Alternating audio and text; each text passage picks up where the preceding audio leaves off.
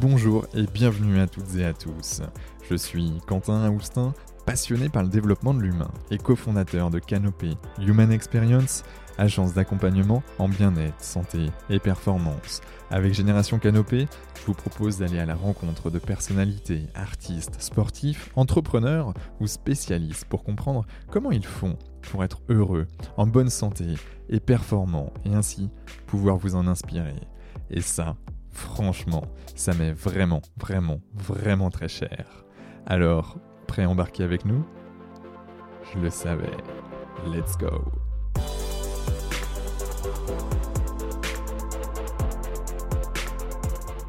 Bonjour à toutes et à tous, ici Quentin sein du podcast Génération Canopée et j'ai le, le plaisir d'accueillir aujourd'hui Émilie Pernet. Alors Émilie, Passionnée par l'humain et la psychologie, après avoir embrassé une carrière dans le web, est devenue praticienne en hypnose ericksonienne, sophrologue, puis écrivaine.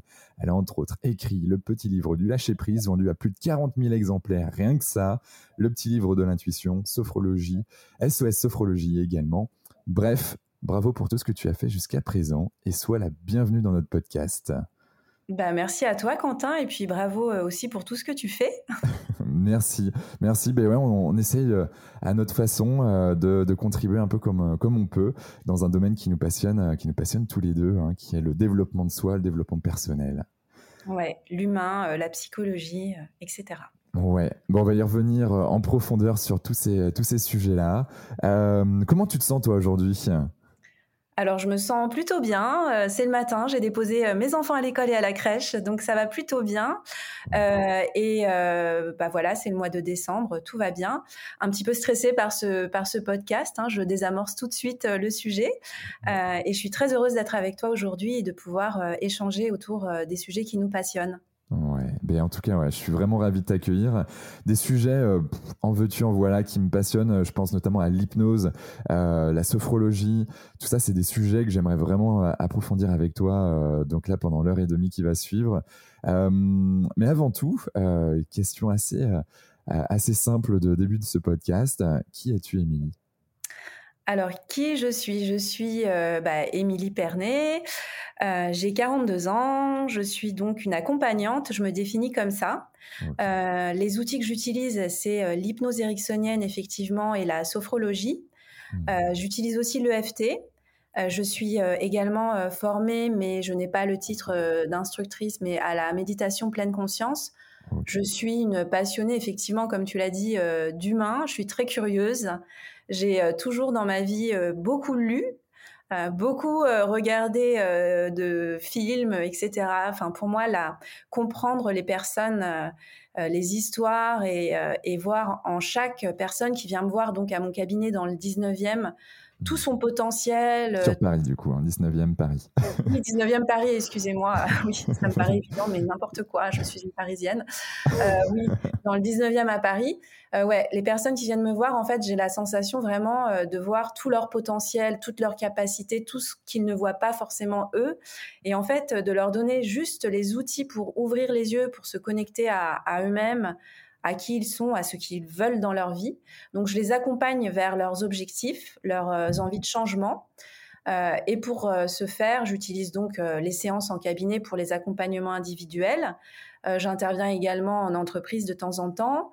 Et euh, je, je, voilà, à travers mes livres également, comme tu l'as dit, j'essaye de transmettre euh, voilà le plus d'outils. Euh, en fait, je pars du principe que la pédagogie, c'est ce qu'il y a de mieux pour se comprendre, et qu'une fois qu'on a les clés et qu'on se comprend mieux, qu'on comprend mieux, voilà, notre inconscient, notre conscient, notre manière de fonctionner. Une fois qu'on a les clés, bah, il ne tient qu'à nous, qu'à chacun d'entre nous, bah, d'ouvrir les portes et euh, de pouvoir euh, se connecter à tout notre potentiel. Donc, euh, je suis hyper heureuse d'avoir ce rôle-là maintenant, aujourd'hui. Et à part ça, qui suis-je? Bah, Une maman également, voilà, une femme et une, une, une, autrice, comme on dit aujourd'hui. Et je suis très heureuse également, à travers mes livres, de pouvoir transmettre à un très large public tous ces outils, toutes ces idées que j'ai. Et je trouve ça génial en fait de rendre accessible même si voilà c'est pas forcément en profondeur puisque parfois c'est juste des outils du quotidien mais c'est vraiment pour moi génial de pouvoir transmettre tout ça aux personnes qui lisent mes livres c'est vraiment hyper valorisant pour moi Waouh. En effet, ben, euh, déjà quand on voit qu'il y a 40 000 exemplaires qui ont été euh, vendus pour seul, euh, seulement un, un, livre, alors bon, c'est juste dingue. comme quoi, c'est voilà, du pratico-pratique et on va revenir aussi là-dessus.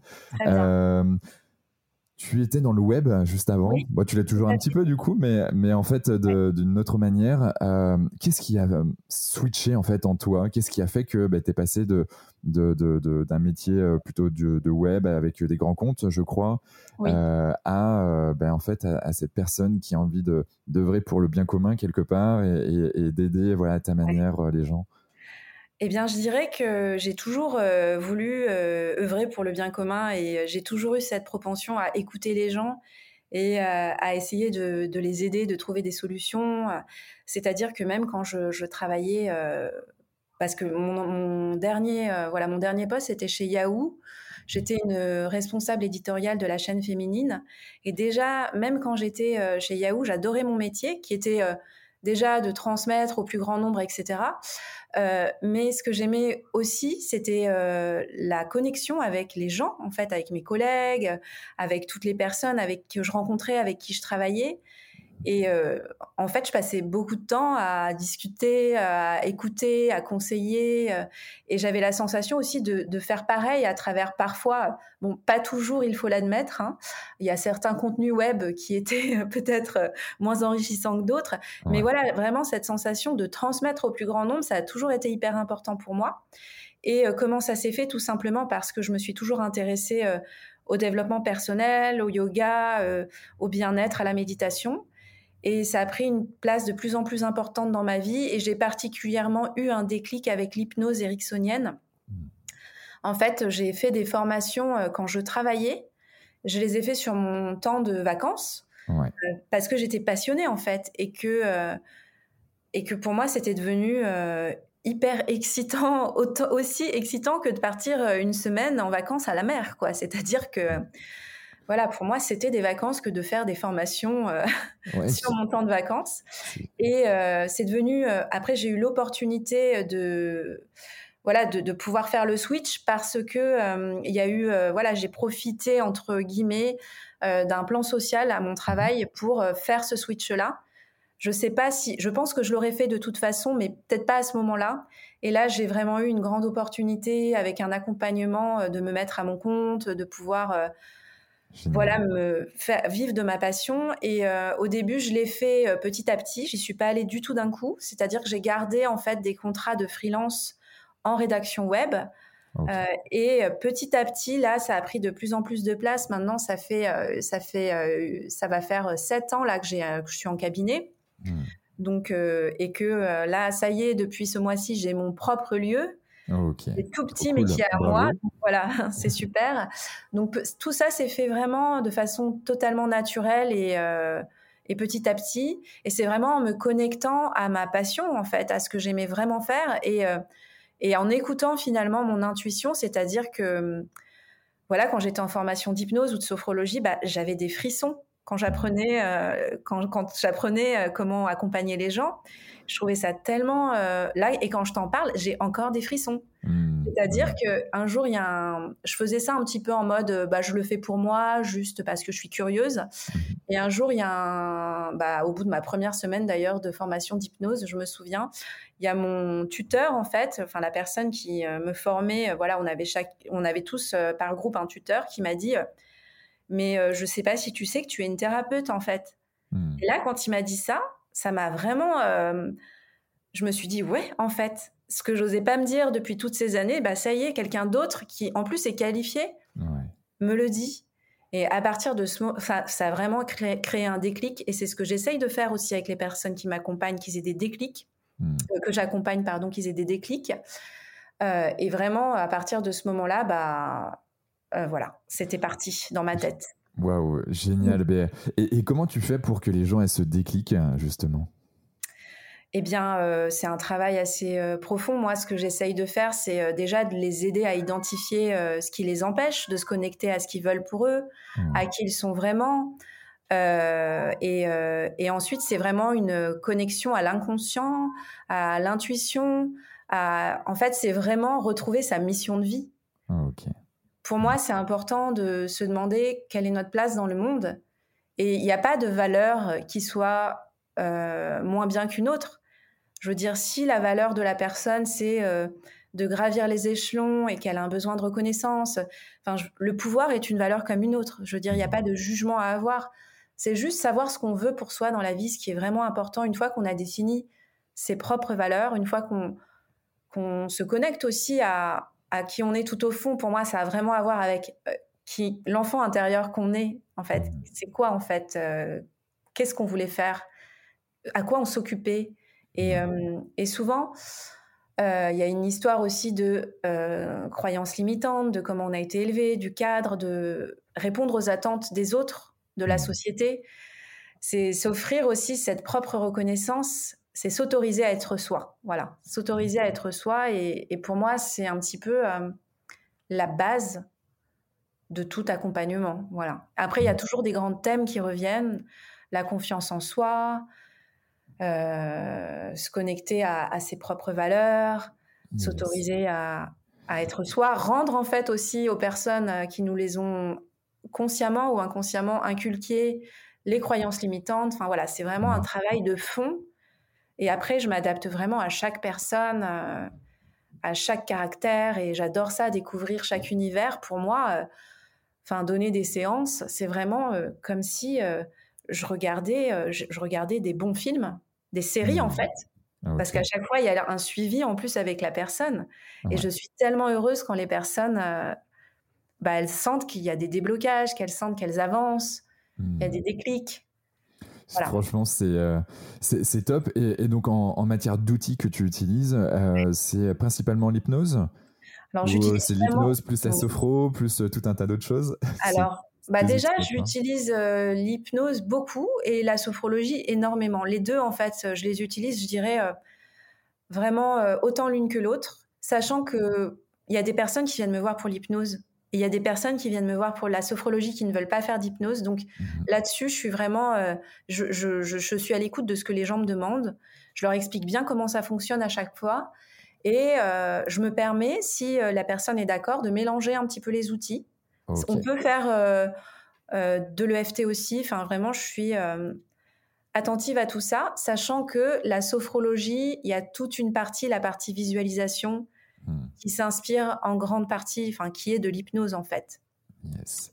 Et, du coup, du coup, Ouais, et, pour ceux qui, euh, voilà, qui, qui, entendent parler d'hypnose, euh, mais qui ne savent pas vraiment euh, ce que c'est que l'hypnose, même certains ont, ont, potentiellement peur de l'hypnose.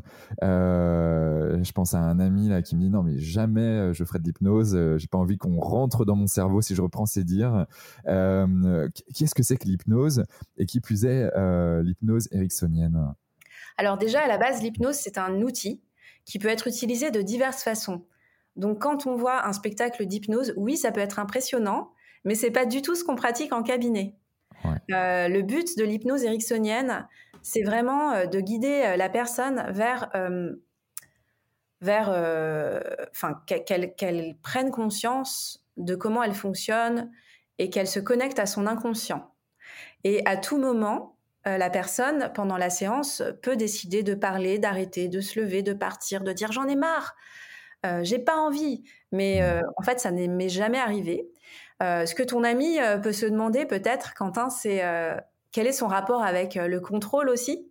Mmh. Parce que accepter de, enfin décider de faire une séance d'hypnose, c'est aussi accepter de lâcher prise avec toutes les idées reçues qu'on a, avec le quotidien, mmh. avec, j'ai envie de dire, la normalité de la vie. Et c'est vraiment se connecter à quelque chose de plus grand, de, c'est se connecter à toute la partie euh, immergée de l'iceberg. C'est mmh. tout ce qu'on ne voit pas au quotidien. Donc en hypnose, euh, déjà, euh, il va y avoir toute une partie où, l'hypnothérapeute, la, praticienne ou le praticien va vraiment vous, normalement, vous expliquer comment ça se passe, va vous rassurer. Et le praticien ou la praticienne va s'adapter aussi. Si la personne dit j'ai peur, j'ai pas envie d'y aller, je suis une personne voilà, elle, va certainement cadrer, reconnaître si la personne est plutôt contrôlante ou pas. Et l'hypnose, c'est vraiment un état qui est accessible à tous. Tout le monde peut y accéder. Hmm. Comme tout le monde peut accéder à la relaxation. Il faut juste avoir envie d'y aller et accepter peut-être de, comme on dit, lâcher prise, entre guillemets. Euh, et euh, pour les personnes qui sont plutôt, euh, qui n'ont pas trop envie, mais qui viennent quand même en séance, donc c'est assez contradictoire, j'aime bien en fait leur expliquer que bah, c'est eux qui décident jusqu'où ils veulent aller et qu'ils sont libres dans leur tête de d'y aller ou pas en fait. Ok. C'est ça qui est hyper intéressant. Ouais, je, pense que certains peuvent avoir peur, euh, et moi je, je l'ai eu aussi, hein, je me souviens à une, une période, de, de, lâcher complètement et de se dire, ok, si, si jamais je, je lâche tout, est-ce que je vais pouvoir revenir euh, à, à, mon conscient euh, comme je le souhaite? Et, et, je pense qu'à partir du moment où on démystifie ce, ce, ce point... Oui, toutes, toutes les nuits, vous lâchez tout, vous vous endormez totalement et vous vous réveillez le matin et, et, tout va bien. Enfin, et l'hypnose, pour moi, ce que j'explique, c'est que c'est vraiment une connexion à soi. C'est un état qui est à la fois naturel et qui peut paraître magique, mais c'est comme ces moments où on est très relaxé, où on est très concentré, le temps passe vite, ou ces moments où euh, on regarde, on est dans le train, on a une heure dans le train et en fait on regarde par la fenêtre et l'esprit part ailleurs et c'est comme si en fait le temps passait euh, différemment par rapport au quotidien ou quand on fait les choses en mode automatique, on fait un trajet qu'on a l'habitude de faire et en fait, on se souvient même pas euh, ce qui s'est passé sur le trajet quand on arrive chez soi, parce mmh. qu'on a été ailleurs en fait. On n'était pas vraiment euh, là, et pourtant on était ailleurs. Mais on était où? On était euh, bah, certainement dans, nos, dans un monde un petit peu décalé, un petit peu différent. Et, et en fait, quand on est dans cet état-là, on est déconnecté des considérations du mental, de tout ce qui est quotidien. Et je pense que c'est là où tout ce qui est créativité, tout ce qui est intuition, euh, c'est là où ça peut s'exprimer enfin, tout comme dans les rêves. Hein, euh. hmm, ouais. Voilà. Ouais, l'exemple que tu as pris juste, euh, juste avant, c'est un exemple que j'ai j'ai pas plus tard pris qu'il y a deux jours. J'interviens dans une grande dans un grand groupe de BTP et on et avec des cadres en fait. donc on on essaye de leur faire prendre conscience que l'erreur est humaine. on, en fait on travaille sur les facteurs humains et organisationnels. Ouais. Et, euh, et, donc, euh, et donc, du coup, on parle du conscient et de l'inconscient, et, euh, et, notamment du fait que bah, quand tu prends ta voiture, à un moment donné, en effet, hein, je reprends le même exemple, bah, voilà, pendant cinq minutes, tu dis mince, qu'est-ce que j'ai fait? Je me souviens plus que le trajet, et ça n'empêche que tu es toujours en vie, tu es toujours là, et tu as un inconscient qui a fait en sorte que tu sois, tu sois toujours sur la route. Exactement.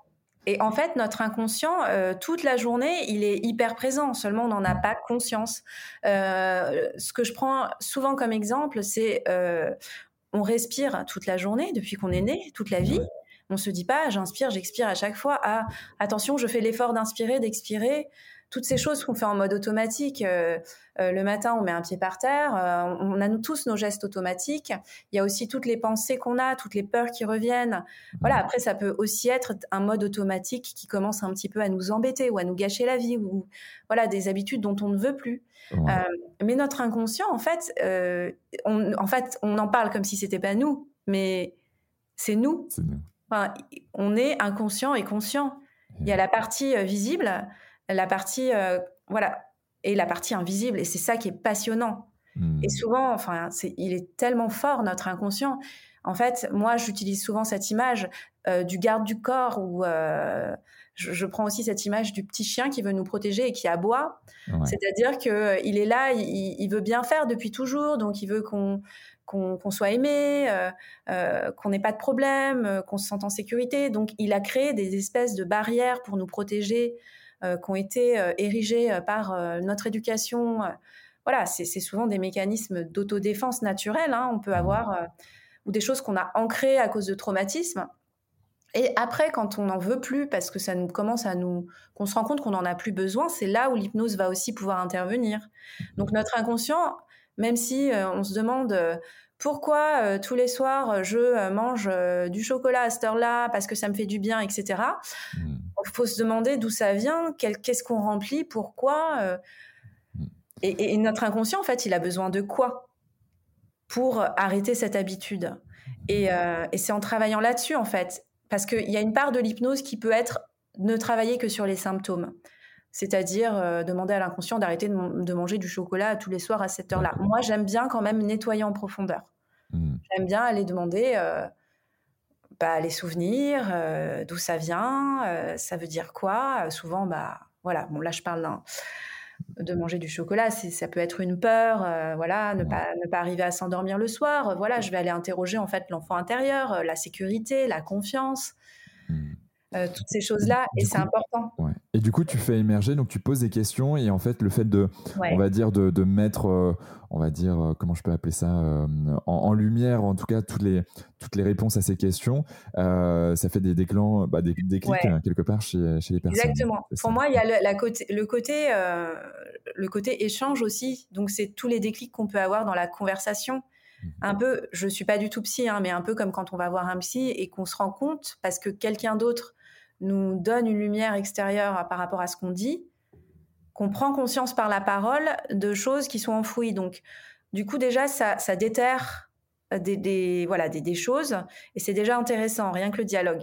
Ensuite, il y a un travail encore plus profond avec l'hypnose qui passe en fait au-delà du mental et de la discussion, je trouve, par quelque chose de plus invisible, par l'énergie, par le corps, par l'émotion. Et c'est là-dessus qu'on va connecter en sophrologie et en hypnose, mmh.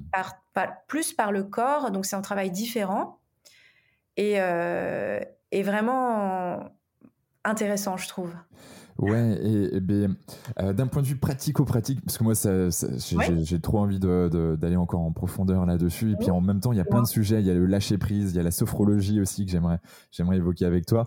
Euh, donc, euh, hypnose, d'un point de vue pratico-pratique. Donc, je rentre dans ton cabinet. Comment ça se passe? Et voilà, que qu'on en sache un peu plus. Alors, euh, tu rentres dans mon cabinet et tout d'abord, pendant la première séance, il y a vraiment une partie, euh, comme dans tout accompagnement, je pense, de définition d'objectifs, d'anamnèse, donc en fait de découverte. Donc, je vais vraiment poser beaucoup de questions à la personne sur ce pourquoi elle est là et euh, sur, en fait, je, vraiment, je pars en exploration pour comprendre son fonctionnement. Donc ça, je vois film. Tu vois, c'est, tu parlais de série ou de film. Je vois, est, un, petit le, en Cousteau. On pose, le, décor, les personnages, euh, voilà, comment ça s'articule dans sa vie, comment la personne elle résonne. Je pose aussi des questions sur le passé. Voilà, j'essaie vraiment, c'est vraiment partir en exploration des fonctionnements de la personne, de, de son cadre de vie, des idées qu'elle a, de ses habitudes, etc. Donc voilà. Et à la fin de la première séance, qui dure un peu plus d'une heure, en général entre une heure et une heure et quart. Mmh. Euh, pendant 20 minutes, il y a, je, veux toujours que les personnes fassent un premier test d'hypnose. Donc, je les sensibilise à l'hypnose, je leur explique comment ça fonctionne, ce que c'est, et on fait toujours un premier exercice, en fait, une première transe. Souvent, j'aime bien pour euh, la première séance qu'ils puissent euh, appréhender un phénomène hypnotique, c'est-à-dire quelque chose de visible. Mmh qu'ils aient une image, qu'ils voient qu'il se passe quelque chose en fait. Donc je prends euh, en fait souvent un exercice avec euh, les mains. Tu vois, euh, je, leur demande souvent de mettre les deux mains face à face, une main face au ciel ou une main face au sol. J'aime vraiment bien pour la première séance qu'ils se rendent compte physiquement qu'il y a quelque chose, qu'ils appréhendent l'état de transe, d'hypnose et, et qu'on commence à travailler. En fait, c'est toujours, on pose, pour la première séance, on pose l'objectif. Mmh. Et on remercie les blocages et on leur demande de commencer à travailler avec l'objectif. Mmh. Tu vois ce que je veux dire? Enfin, et là, euh, là, tu travailles déjà sur le conscient et l'inconscient, le fait de poser consciemment un objectif. Tu as ton inconscient qui, va, qui, va, se mettre à Exactement. Et alors, pour rentrer dans l'état d'hypnose, euh, c'est vraiment euh, les personnes, elles m'écoutent. Et je leur dis souvent, vous n'êtes pas obligé d'écouter tout ce que je dis, vous pouvez laisser passer ce qui ne vous concerne pas vous êtes attentive à ma voix et, euh, et en fait, je les connecte à tout ce qui se passe autour d'eux dans l'instant présent mmh. afin de les sortir des considérations du mental et du quotidien. C'est un petit peu comme une grande relaxation, une grande concentration sur soi et en même temps une ouverture sur le monde, quoi, sur l'absolu. C'est assez, euh, bah, c'est assez fou, quoi. Mmh. Euh, et l'objectif, c'est qu'ils rentrent petit à petit, qu'ils appréhendent cet état et euh, qui n'est pas forcément euh, non plus très différent d'états qu'ils ont déjà vécu dans la vie. Hein. C'est pas euh, voilà. Et, et c'est vraiment du sur-mesure, selon ce que la personne m'a dit, selon les mots qu'elle emploie, mmh. selon son tempérament, selon qu'elle a une tendance à être complètement cool et dans le lâcher prise, là je te fais des extrêmes, hein, c'est pas souvent ça, mais ou complètement contrôlante. voilà, je vais vraiment m'adapter à chacun, c'est du sur Et, ensuite, en fait, l'objectif, c'est que la personne ne soit plus dans cet état de veille du quotidien, ni dans l'état de sommeil total. Hmm. En fait, entre les deux, plus ou moins profond. D'accord. Et euh, combien de séances euh, Alors, tu vas me dire, euh, c'est du personnalisé, mais en moyenne, est-ce que c'est deux séances, c'est trois séances, c'est plus Alors, moi, je conseille toujours, je dis toujours aux personnes qui viennent me voir, c'est au moins trois séances. ok. C'est au moins ça. et les séances sont espacées de deux ou trois semaines en hypnose, hein, je parle. En sophrologie, euh, c'est un petit peu plus, je dis, c'est au moins cinq séances. C'est un peu plus sur du long terme, cinq, six séances. Oh, en hypnose, euh, en fait, je parle toujours de trois séances parce que pour moi, c'est un minimum. Parce que pendant la première séance, bah, on parle beaucoup aussi, donc euh, c'est un petit peu particulier. Et j'estime toujours que même si on fait une séance sur le sujet même, il y a toujours aussi une séance de renforcement, de voilà, voir comment ça se passe.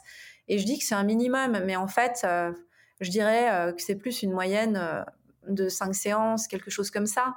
Ah, pour que ce soit efficace, les personnes qui viennent me voir, moi, ce que j'aime bien faire, c'est qu'elles soient vraiment indépendantes. C'est-à-dire, c'est elles qui prennent leur rendez-vous. Mmh. Et comme ça, elles sont responsabilisées par rapport à leur travail. Et je, leur, je, leur, donne le cadre. Et après, si c'est quatre séances, une pause de deux mois parce que, voilà, elles ont il y a, un levier, un, comment, un palier qui est passé et que euh, là, elles ont besoin de faire une petite pause et qu'après, elles reviennent pour euh, encore deux séances. Enfin, voilà, moi, il n'y a pas de problème. J'accueille en fait la façon dont veut travailler la personne aussi. Donc, euh, je suis assez, voilà, j'ai envie de dire, je suis assez cool là-dessus. Et, mais c'est important qu'en fait, les personnes aient envie de venir. Mmh et qu'elle le fasse de façon vraiment euh, naturelle et indépendante quoi. Donc euh, je dirais euh, voilà. Et, je dirais c'est pas mal 5 6 séances. Et ensuite c'est un minimum de 3 séances. Et j'ai des personnes tu sais qui viennent me voir de temps en temps aussi qui mmh. sont venues pour un travail particulier mmh et qui reviennent. Quand elles sentent qu'il y a un petit truc dans leur vie, elles reviennent, font une petite séance, elles repartent, elles reviennent trois mois après et en fait, c'est ça, j'aime aussi accompagner, euh, c'est des thérapies courtes, brèves, mmh. mais j'aime en fait accompagner les gens sur du long terme. Il y a des personnes que je suis qui reviennent depuis plusieurs années. Mmh. Et moi, j'apprécie en fait. du coup, pour d'autres euh, problématiques, bien sûr. Euh, ben ouais, parce qu'on pas les mêmes qu'au début. Eh bien oui, bien sûr. Et, c'est ça que j'apprécie aussi, c'est de suivre les gens en fait, mmh. de voilà, qu'ils sachent aussi qu'il y a un espace quelque part où ils peuvent être accompagnés pour passer ces, paliers de vie, quoi, où euh, parfois on se retrouve bloqué, on a des décisions à prendre, on sent qu'il y a quelque chose qui va pas, qui va plus et euh, qu'on se perd un petit peu. Donc euh, voilà. Ouais. Moi, j'ai l'image de, de, jeux vidéo, tu vois, où tu as des ah bah, niveaux. et en fait, à chaque niveau supérieur, bah, c'est super. En fait, tu ben avances, mais tu as des nouvelles problématiques qui arrivent. Ben, c'est ça que je dis. En fait, c'est ce que j'ai dit il y a quelques jours sur, sur Instagram, d'ailleurs, sur mon compte Instagram. C'est que j'ai vraiment cette sensation d'aider les gens et moi-même. Hein, euh, enfin, c'est ce que je ressens dans ma vie, c'est qu'il y a des paliers et qu'en fait, quand on passe ces paliers, c'est un petit peu comme passer des niveaux. Après, il y a toujours des nouveaux niveaux à passer. Mm. Euh, et, moi, en fait, je leur donne juste la main pour les aider à passer ces niveaux et voilà, les aider à y voir plus clair et à se connecter à tout leur potentiel. Mais pour moi, la vie, c'est vraiment ça. C'est euh, chaque vie, en fait, est une aventure. Enfin, c'est mon, mon, point de vue. Hein. Ouais, euh, ouais, Non, mais je pense qu'on l'a bien saisi. Hein, ça joue, mais. ouais, mais moi, moi aussi, je, je, vois la vie un peu comme toi. Donc, euh, euh, donc là-dessus, j'ai aucun problème à, le dire et à l'entendre. je reste encore un tout petit peu sur, sur l'hypnose. De toute façon, on va potentiellement revenir là-dessus tout à l'heure. tu parles d'hypnose ericksonienne. Il y a d'autres types d'hypnose et quelle est la particularité de, de de cette hypnose C'est ce que tu viens de nous décrire, j'imagine?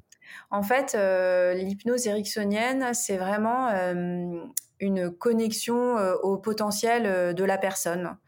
Donc, c'est-à-dire Milton Erickson, qui était un très grand monsieur, est parti part du principe que en chaque être, il y a tout ce qu'il faut pour relever tous les défis de la vie. Ok. Et que le travail de l'accompagnant en hypnose ericksonienne, c'est vraiment de le connecter mmh. à, à ça. en hypnose ericksonienne, le truc, c'est qu'on va beaucoup travailler avec l'inconscient en utilisant le votre inconscient, c'est-à-dire on va un petit peu décorréler, dissocier finalement l'inconscient de la personne, mais dans le but de mieux lui faire comprendre le fonctionnement, etc. D'accord. Donc prise de conscience. Ouais, c'est ça. Et euh, voilà, donc euh, c'est l'hypnose euh, ericksonienne à visée vraiment thérapeutique. quoi. D'accord. Et donc, il y en a d'autres. Alors, l'hypnose, un peu, on va dire, de spectacle. je ne sais pas comment elle s'appelle, mais. Bah, c'est pas du tout de l'hypnose thérapeutique, c'est de l'hypnose. En fait, l'hypnose, c'est un outil. Ouais. Et vraiment, ça peut être utilisé.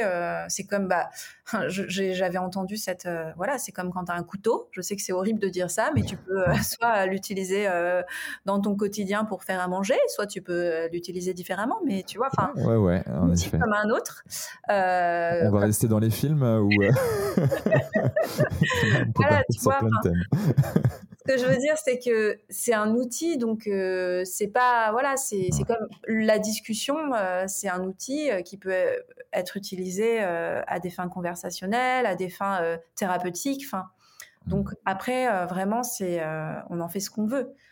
Mais, donc gestion du stress, sommeil, peur, phobie, toutes les problématiques qu'on a, ben voilà, on pense, on pense à toi. Exactement. Sommeil, ouais, tout à fait. Bon, ben, top. Bah, en tout cas, ça donne envie. Et, et, euh, et là, euh, je vais régulièrement sur Paris. Donc, euh, je, euh, dans, un, dans un cheminement de progression, euh, quoi qu'il arrive, continue pour ma part, euh, je, je saurai qui, qui faire appel. Ah avec plaisir. on, a parlé de sophrologie. C'est quoi la sophrologie? Parce que honnêtement, alors j'étais au salon Preventica, qui est un salon de la prévention dans plusieurs lieux de France chaque année. Et en l'occurrence, c'était à Paris hier. et, et, donc, donc j'y étais. Il y avait en effet certains euh, certaines entreprises qui interviennent euh, donc dans d'autres entreprises et qui sont des, des communautés de sophrologues ou, euh, ou, en tout cas des personnes qui mettent en relation des sophrologues avec les entreprises. Euh, mais mine de rien, euh, c'était pas très clair euh, quand j'aurais posé la question. Mais ok, qu'est-ce que vous faites? Et, et, en fait, la personne, alors qui était peut-être plutôt chargée d'affaires, n'avait pas su me décrire parfaitement comme j'aurais bien aimé le métier du sophrologue. toi, c'est quoi la sophrologie et, et comment tu pratiques? Ouais, la sophrologie, pareil, c'est une technique d'accompagnement qui est psychocorporelle. On va vraiment travailler avec le corps et le mental. On estime mmh. euh, en sophrologie que les deux, bien sûr, sont liés. Et pareil, ça va être euh, le travail va être à la fois d'apprendre à la personne selon sa problématique et son objectif des exercices qu'il peut pratiquer dans son quotidien euh, pour se connecter, voilà, ce dont il a besoin. Par exemple, une personne stressée, on va lui apprendre des techniques concrètes de respiration, des exercices voilà, ça, dépend vraiment de la personne. Hein. Là, je te donne un exemple. Mais il y a un, côté très, très, très concret et euh, où la personne peut vraiment pratiquer dans son quotidien. C'est lui donner des clés pour qu'elle puisse euh, elle-même, euh, tous les jours, pratiquer la sophrologie. et il y a toute une partie également, pareil, qui est inspirée de l'hypnose. Donc ça, c'est la partie plus visualisation. Donc pendant une séance de sophrologie, euh, c'est pareil, on va vraiment, euh, il va y avoir un échange à chaque fois avec la personne. Ensuite, il va y avoir quelques exercices. Le, but des exercices, c'est vraiment, parfois c'est symbolique, c'est vraiment toujours euh, axé sur ce que la sur l'intention de la personne, sur ce qu'on veut pour elle, sur ce qu'elle a décidé, sur son objectif.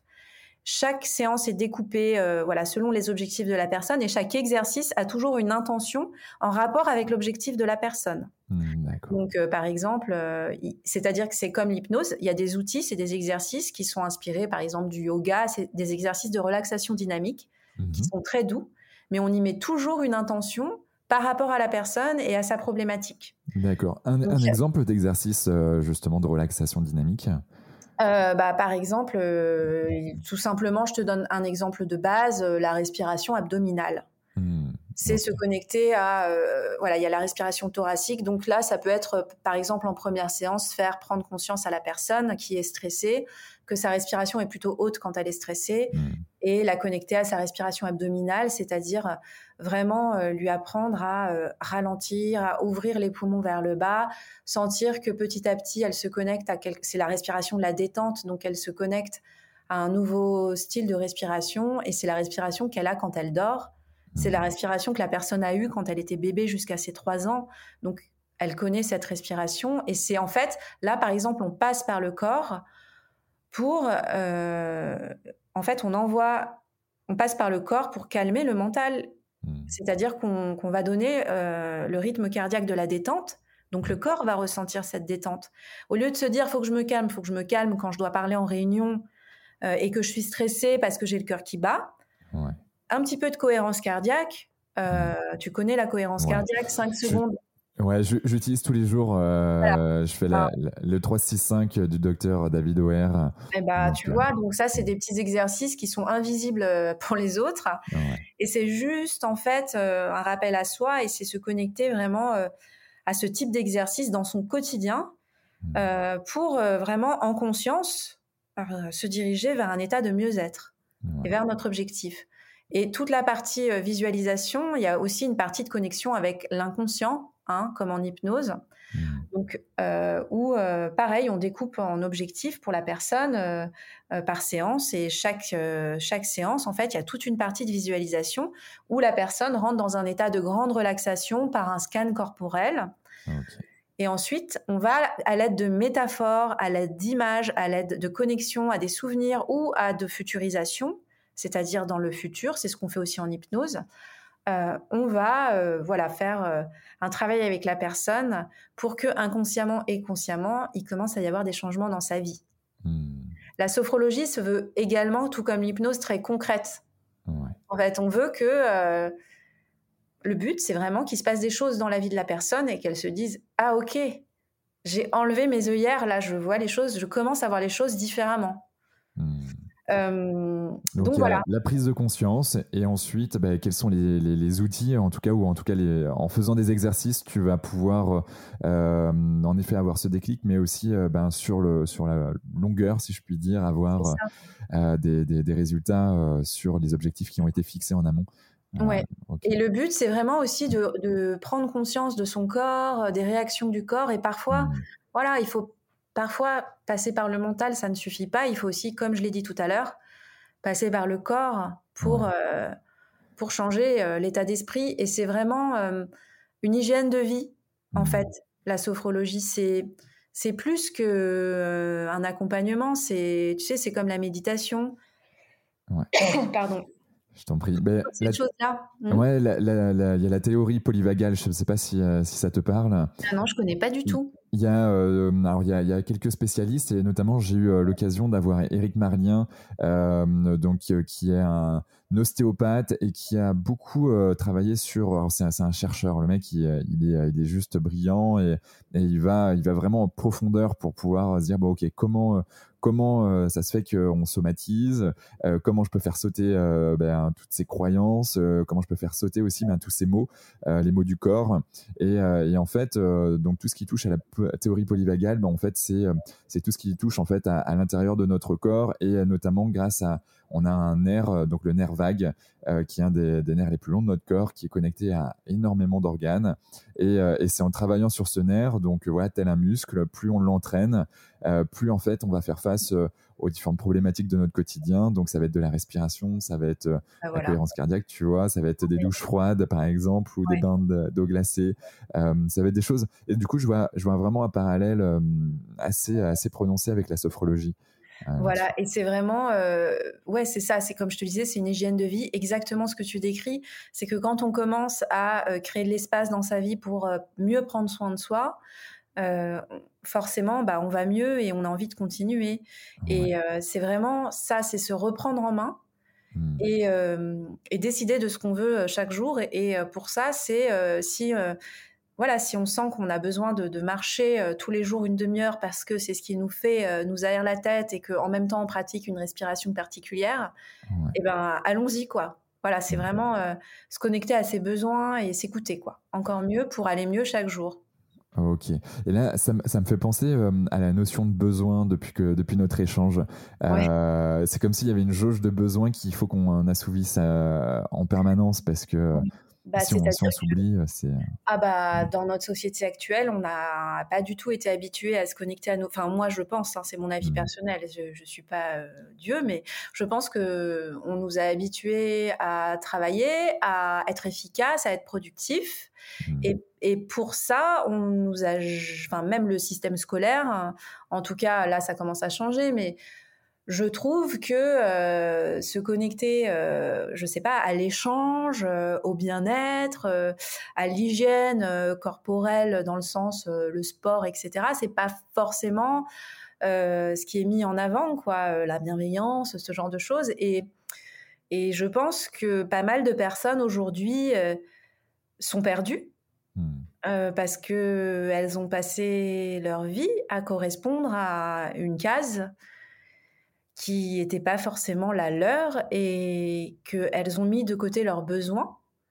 Mmh. Euh, et peut-être que leurs besoins, euh, c'est aussi euh, d'avoir d'avoir donné un sens à leur vie, d'être utile ou tout simplement de faire du sport plus régulièrement pour se sentir bien dans leur corps. Hein. C'est pas forcément mmh. des choses très métaphysiques. Hein. C'est et, et c'est s'autoriser à s'écouter. Et voilà, quand on a un travail, Bon, bah, moi aussi, hein, je me mets dedans, hein, je suis à mon compte, mmh. des enfants en bas âge, donc c'est. Puis particulièrement, voilà, quand on est aussi une maman, euh, qu'on travaille, etc., c'est vraiment important de ne pas s'oublier et de faire des rappels à soi et de se demander, euh, voilà, est-ce que, est que je vais bien? De quoi j'ai besoin pour aller mieux? Et euh, souvent, en tout cas dans nos métiers d'accompagnant, etc., je pense que c'est important euh, voilà, d'aller bien soi pour mieux s'occuper des autres, que ce soit une famille, que ce soit euh, d'être mieux avec ses amis, dans son travail, euh, quel qu'il soit. C'est important d'abord d'être soi, à l'écoute de soi, avant d'être à l'écoute des autres. Hmm.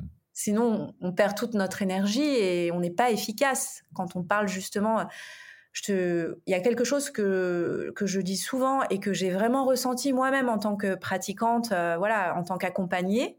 Mhm. Euh, c'est qu'on a parfois l'impression que si on va à son cours de sport ou si on va euh, faire une séance chez un psy ou chez un sophrologue, on va perdre du temps et de l'argent et que c'est pas le bon moment et qu'on a tellement de choses à faire que ce serait du luxe que de faire ça. Mhm. Mais vraiment, j'ai réalisé que c'est en, en le faisant qu'on gagne du temps et qu'on gagne de l'argent et qu'on gagne en productivité parce qu'après on est mieux, on est plus efficace. Mmh. Et c'est vraiment ça, ça n'a pas de prix. Le, temps, euh, s'occuper de soi, c'est ce qu'il y a de plus précieux mmh. pour être encore mieux dans, son, dans sa vie et être plus efficace au quotidien et se connecter à tout notre potentiel, quoi. Que ce soit en tant que, que, voilà, que, collaborateur, qu'employé, que, que si on est à son compte ou que parent même. Je mmh. parle des parents parce que je suis un peu en plein dedans en ce moment, mais, mais tu vois, c'est quand même euh, important. C'est important de vivre en fait euh, sa vie et pas la subir. Ouais. Exactement. Ah bah ça, c'est hyper important. En fait, on travaille beaucoup avec l'inconscient, mais de remettre de la conscience mmh. dans, sa vie, dans ce qu'on fait. Ouais. Et pour ça, il faut laisser l'inconscient un petit peu s'exprimer et lui expliquer euh, voilà, comment on veut mmh. mieux vivre sa vie. Et ben ouais, ouais, ouais. Mais c'est vrai que c'est assez fantastique quand tu commences à, à jouer euh, dans le bon sens du terme entre ton conscient, ton inconscient. Mm. euh, en termes de, euh, on va dire, d'outils que toi tu mets au quotidien. quels sont, quels sont-ils Que ceux que j'utilise, c'est ça? Ouais, que toi tu utilises. Alors moi déjà, enfin les outils que j'utilise, bah, c'est beaucoup de respiration, la cohérence cardiaque. Après, je suis vraiment, je me mets pas de pression. Hmm. C'est-à-dire que j'ai des périodes. J'ai des, alors, c'est ça que je dis aussi, c'est qu'on peut euh, pratiquer de la méditation euh, pendant trois mois, de la méditation pleine conscience, 20 euh, minutes par jour, et après ne plus le faire parce qu'on n'en a plus besoin, et puis un mois après, faire la cohérence cardiaque, et puis pendant six mois, aller au sport toutes les deux fois par semaine, quoi. Je veux dire, ce qui est important, c'est toujours de se connecter aussi à, à ce qu'on a, ce qui nous fait du bien et ce qui nous fait, ce qui nous donne aussi du plaisir, je pense. Donc moi, euh, euh, effectivement, euh, tout ce qui est respiration, cohérence cardiaque, enfin toutes les techniques de respiration, j'adore. Au moment de s'endormir, voilà, dès que je sens que j'ai trop de, que le mental est trop envahissant, j'aime vraiment pratiquer de la, tout ce qui est méditation de pleine conscience. Ok. Est-ce que tu utilises une application particulière ou... non, moi je le fais chez moi toute seule. mais oui, il y a plein d'applications Petit Bambou. je crois que c'est. Qui est une des plus connues en tout cas en France. Ouais. ouais. Qui est une des plus connues en France. Moi, j'avais fait un protocole de MBSR. et vraiment, ça m'a beaucoup aidé. voilà, dès que j'ai un petit peu de temps, c'est-à-dire mmh. dès que je n'ai plus d'enfants en très bas âge, enfin c'est-à-dire dès qu'ils ont un peu grandi, je pense que je m'intéresserai à passer euh, voilà le, diplôme d'instructeur parce que la, pleine conscience pour moi c'est c'est tellement facile d'accès, évident mmh. et en même temps euh, incroyable quoi comme euh, comme outil que voilà. et ensuite, bah, j'utilise bah, régulièrement des, des, techniques de sophrologie voilà, selon mes besoins. J'utilise aussi euh, avant mes séances euh, des. Euh, ça, c'est ma sophrologue Nathalie Saulnier qui m'avait appris cette cette technique d'énergétique, de tapotement qui peut ressembler un peu à de l'EFT, mais qui vraiment, avant chaque séance, c'est vraiment des mouvements. Tu vois, là je fais ça parce que c'est il y a des mouvements aussi. C'est vraiment une série de mouvements. C'est comme un rituel Mmh. que je fais avant chaque séance et euh, qui me voilà qui me qui me centre et qui, me protège, qui m'ancre. Donc ça c'est un petit peu euh, euh, du sur-mesure, c'est de l'énergétique. Et mmh. après, moi, je, voilà, je, je vais voir euh, voilà, ma Nathalie Saunier, qui est une sophrologue que j'adore. Euh, je vais voir. sur Paris ou qui est sur Paris. Sur Paris, d'accord. Là, je, je fais. J'ai rencontré dans mon quartier une, une praticienne en hypnose et en reiki, mmh. Anne-Sophie Jung. Je sais pas si je prononce bien son nom, mais là, j'ai fait du reiki pour la première fois. J'ai adoré. Enfin, j'aime bien aussi tester des choses même aller voir euh, d'autres pratiques. Et, euh, et je trouve que c'est important quand on est mmh. accompagnant aussi de toujours rester euh, attentif à soi et de, de rester ouvert aux autres pratiques et à tester tout ce qui, je, suis, je, suis, complètement en phase. Tu vois, il y a de cela un mois et demi, euh, j'ai testé un, voilà, avec un maître euh, praticien euh, Reiki ah, qui, qui, est aussi énergéticien et chaman. Donc, il a fait un truc un peu à sa sauce et, et c'était assez assez assez marrant. Bon, ça va, il a, vu que j'avais pas de que j'étais plutôt bien euh, équilibré, on va dire, même s'il y avait des petits trous énergétiques euh, qu'il ah avait pu voir. Donc, du coup, il a rééquilibré ça. C'est assez fantastique en mettant juste ses mains. En fait, ça permet de. C'est incroyable. en fait. Euh, l'énergétique, je pense que c'est en train aussi de prendre de plus en plus de place. Enfin, j'ai l'impression que c'est un sujet. Mmh. il y a des sujets comme ça parfois qui émergent et c'est tellement intéressant. et c'est une manière différente de travailler où on passe pas par la parole. Mmh. Et c'est hyper intéressant aussi. Ouais, et, ce qu'il me disait, euh, parce qu'il a un de ses meilleurs amis euh, qui, est, qui est chercheur euh, dans, au, CNRS apparemment, et, et du coup, ils ont fait des tests, et du coup, ils ont, ils ont pris une personne donc avant la séance, et puis, une, séance, et puis une, une, personne après la séance. Et en effet, ces fameux trous énergétiques sur le corps, on pouvait les voir parce qu'il y avait des températures très basses à certains endroits du corps. Ah, c'est incroyable. Et à l'issue, en effet, de cette séance, ben, en fait, tout était harmonisé et, la température du corps avait augmenté, il y avait plus ces trous énergétiques. Et donc euh, lui, euh, en plus de ça, cette personne-là, euh, bon, c'est quelqu'un qui, qui, a eu un gros cabinet dans l'intelligence économique, donc quelqu'un de très cartésien et qui a basculé dans, dans le Reiki parce que ben voilà, il a il a, il a, été happé par, ben voilà, par ça. Il a rencontré quelqu'un qui a fait que il a, il a aimé. Et puis maintenant, bon, il est maître Reiki à son compte. Et, et donc, du coup, voilà, il dit voilà, je fais des choses, je sais pas franchement toujours comment ça se fait que ça fonctionne comme ça. Ah, mais, euh, mais, après, ce que, euh, ce que tu dis là, euh, ça me parle beaucoup parce que hum, moi-même, sans vouloir, moi je suis aussi très cartésienne, je suis très pratique, je suis, enfin, je suis pas, non, je suis pas, je suis pas du tout très pratique, c'est faux, mais je suis très cartésienne, hein, c'est-à-dire mmh. que je suis pas dans forcément dans tout ce qui est euh, les, enfin trop euh, ouverture dans le sens euh, les vies antérieures, les anges, des choses comme ça. Mais mmh. bon, je suis, je suis quand même ouverte moi quand je pratique, hein, mais c'est pas forcément le genre de choses que j'utilise moi, de langage que j'utilise. Mais c'est vrai que parfois, je sais pas comment j'ai des images pendant les séances qui me viennent ou des sensations par rapport à la personne que j'accompagne. Et, et, maintenant, aujourd'hui, j'accueille ça. Je ne mmh. sais pas comment ça marche ni d'où ça vient si c'est explicable par la science ou voilà, mais je, partage avec la personne mon ressenti parce que maintenant je suis plus à l'aise pour le faire et, que j'estime que voilà si et, souvent c'est juste quoi. Et, et, parfois c'est la, la, c'est parfois un peu fou même. Donc je sais pas comment ça se fait ni d'où ça vient ni voilà si les, les, idées se transmettent les images ou mmh. et, parfois je sais pas comment ça marche. Je, parfois je moi-même je fais une séance et il y a une telle connexion avec la personne que même je ressens en fait mmh. l'émotion de la personne et je me dis non mais là je sens que ça monte et ça monte chez la personne et ça monte chez moi et c'est un petit peu comme si euh, bah, j'arrivais à me connecter vraiment à quelque chose de plus grand que ce qu'on que, tout ce qu'on peut nous expliquer et mmh. pourtant c'est je suis euh, une personne je pense euh, vraiment reliée à la vie mmh. à la vie quotidienne je suis vraiment je, suis, je, suis, je suis très. Un côté très, très terrien et, euh, et puis aussi euh, ce, ce lâcher-prise que tu t'autorises. Et, mm. euh, et, et, du coup, sans transition aucune, lâcher prise, tu as écrit un bouquin qui s'appelait Le petit livre du lâcher prise, qui, qui cartonne. c'est quoi le lâcher prise pour toi? Alors, ce que je dis, c'est que c'est vraiment un terme à la mode, donc c'est un petit peu compliqué à définir. Mais pour moi, le lâcher prise, c'est tout simplement accepter qu'on ne peut pas contrôler les événements extérieurs, mmh. mais c'est en revanche reprendre, euh, reprendre son propre pouvoir et euh, dans le sens accueillir ce qui se passe en nous.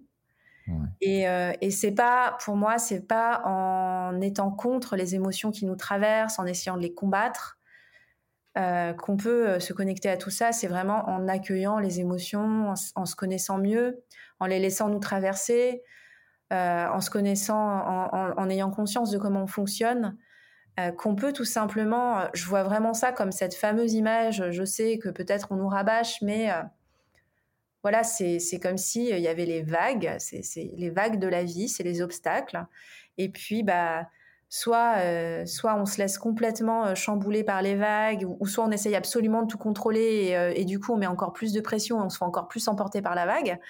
Soit on décide de surfer dessus, soit on décide de faire en souplesse, de, de tout simplement de, reculer si on n'a pas envie de se la prendre en pleine tronche, mais au moins de l'avoir arrivé. Et, et c'est vraiment, voilà, c'est vraiment adopter, pour moi le lâcher prise, c'est la souplesse. C'est adopter de la souplesse, mais émotionnelle, de la souplesse euh, dans sa vie, quoi, de tous les jours. Et c'est, en fait, l'image du lâcher prise, c'est quand on tient quelque chose, on l'a prise, euh, on, tient quelque chose avec sa main, et c'est se dire, ok, je lâche, quoi, je lâche avec euh, mon besoin absolument de contrôle. Je lâche avec euh, l'idée que euh, il faut absolument être parfait, euh, qu'il faut se comparer, que les autres sont meilleurs que moi. Et, pour ça, effectivement, parfois c'est un travail en profondeur. C'est se demander qu'est-ce que je recherche, pourquoi je m'aime pas, pourquoi je veux absolument être, pourquoi je trouve que je suis nulle, mmh. et, pourquoi je me fais du mal chaque jour à, à avoir des pensées négatives? C'est Enfin, pour moi, vraiment, le lâcher prise, c'est s'écouter, s'autoriser à être soi, accueillir ses émotions et se dire que, bah, comme on l'a dit tout à l'heure, la vie, c'est un jeu vidéo. il y a des niveaux, il y a des obstacles, il y a même des monstres. Donc, qu'est-ce qu'on en fait? Euh, En fait, c'est juste, euh, voilà, savoir qu'on a tout ce qu'il faut en nous pour euh, passer les niveaux et, et avoir la vie qu'on veut. Yes, ben, moi généralement quand je parle de lâcher prise, j'aime bien évoquer Tarzan, tu vois, on, on reste dans les ah. films où euh, tu vois, il passe de liane en liane et, mine de rien, il est, euh, il est avec sa liane, il lâche euh, sa liane pour aller à une autre liane et généralement en fait il y a un espace entre les deux où il, en fait il touche rien, il est dans le vide. Mais t'imagines la confiance quoi. Et ouais, et ouais, qu'il doit ressentir pour oser faire ça, être être parfois dans le, dans le, en plein danger quoi. Exactement. Et, c'est justement bah, parce que tu lâches prise euh, que bah, il y a des choses merveilleuses de la vie qui, qui arrivent, qui déboulent. Et, euh, Lâcher prise, c'est aussi s'autoriser à sortir de sa zone de confort. Quoi. C'est, mmh. euh, c'est lâcher prise avec la sécurité, peut-être aussi de temps en temps, se demander, voilà, est-ce que... Enfin, tu connais cette... je sais pas si c'est une légende ou une histoire de la grenouille dans, son, dans... l'eau bouillante. Ah, je, la connais, mais tu peux, tu peux la dire à nos auditeurs. Je pense pas que je l'ai sortie celle-ci encore. D'ailleurs, c'est mon amie euh, Chloé Turgis, qui est aussi euh, sophrologue et, hypnothérapeute à Caen, qui a écrit un livre sur euh, étendez votre zone de confort, je crois, et elle parle de cette grenouille. Okay. Il y a bah, un livre américain aussi. Alors je sais plus. Alors je, je, vois le. Je crois que je l'ai écouté ce livre il y a quelques années, où justement d'ailleurs tu, tu, vois vraiment la, une marmite avec une grenouille dedans ah et puis le, le timing. c'est pas très cool comme image, mais c'est tellement ça. C'est bah, la, enfin en fait c'est que une, la grenouille tant qu'elle est euh, dans, de l'eau chaude, elle est confortable, etc. C'est super. Et puis, euh, au fur et à mesure où on augmente la température de l'eau, bah, elle s'en rend pas compte. Mmh. Et en fait, le propre, le piège se referme sur elle dans sa propre zone de confort, puisque bah à la fin, euh, c'est ça. Mmh. Euh, je sais pas comment expliquer cette histoire un peu sordide. Ouais, mais... mais, en fait, euh, ben, moi j'ai, c'est vrai que moi j'ai directement les images, tu vois.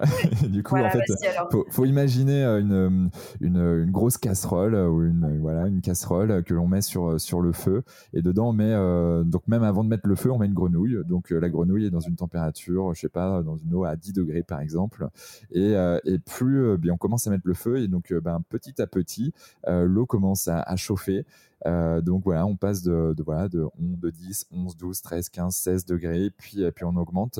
Et, euh, et la, la grenouille se sent de, on va dire de mieux en mieux jusqu'à un certain niveau ou au contraire ben euh, vu que la température est trop élevée ben elle va mourir. C'est horrible. euh, c'est horrible en effet. c'est de la vie quoi. C'est exactement ça mais t'imagines quand on est dans quelque chose de confortable euh, et que bon on accepte de bah, de pas s'écouter forcément et de continuer de continuer de continuer puis un jour on fait un burn out tu vois. Et ouais.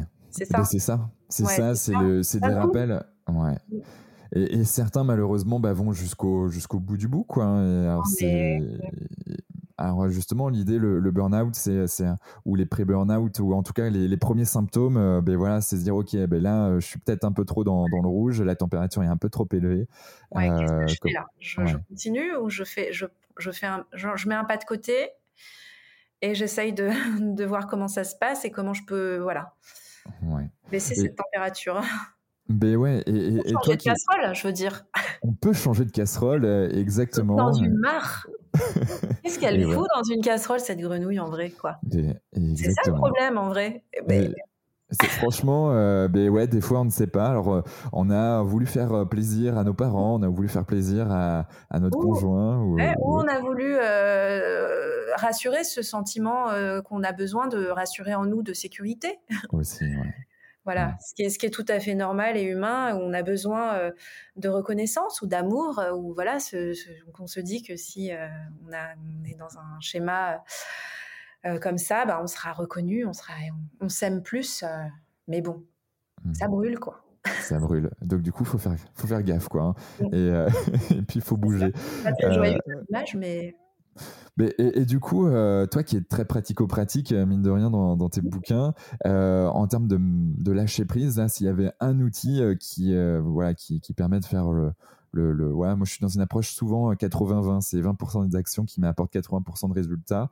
Si tu vois, tu avais voilà 20% d'actions qui te permettraient d'avoir 80% de résultats pour, pour obtenir plus de lâcher prise, ça serait quoi? Bah, euh, ce serait, je vais te parler en général, hein, euh, ce serait de prendre du temps pour soi chaque jour.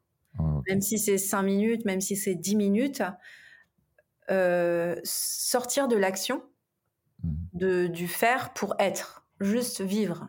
Et, et pour ça, après, c'est, ça peut être faire quelques étirements, euh, faire euh, des exercices, par exemple, euh, pour relâcher les tensions.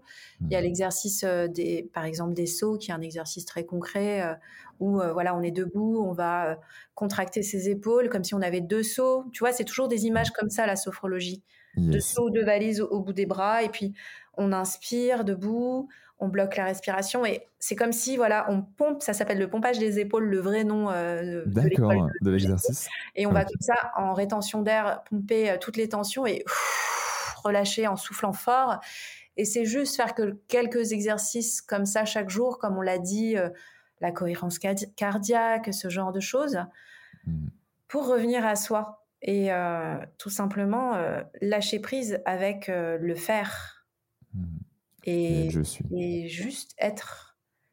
Et c'est peut-être, voilà, lâcher prise avec lâcher prise, c'est se demander qu'est-ce qui est vraiment important?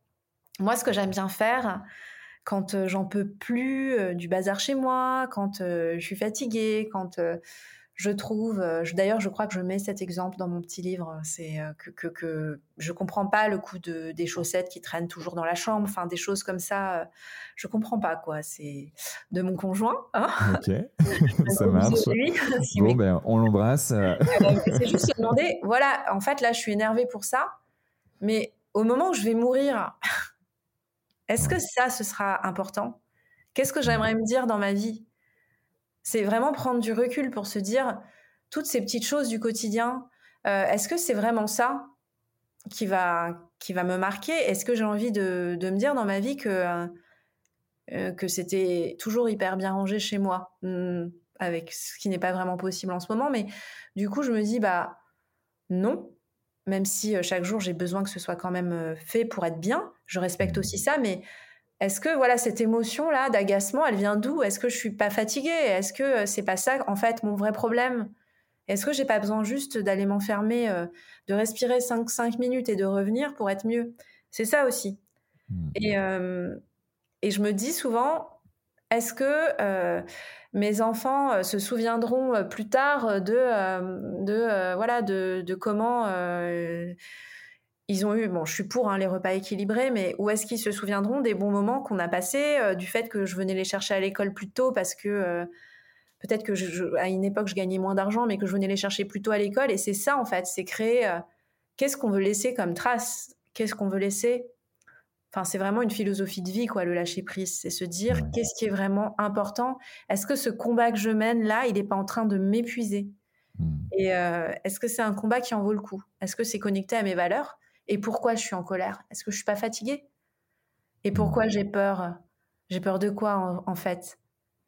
Souvent, euh, bah, en vrai, au fond, j'ai peur de voilà les peurs ancestrales. Hein. J'ai peur d'être rejetée, j'ai peur de, mourir, j'ai peur de de, de, de, manquer. Enfin, toutes ces peurs euh, ancestrales qui finalement, quand on creuse, sont souvent là.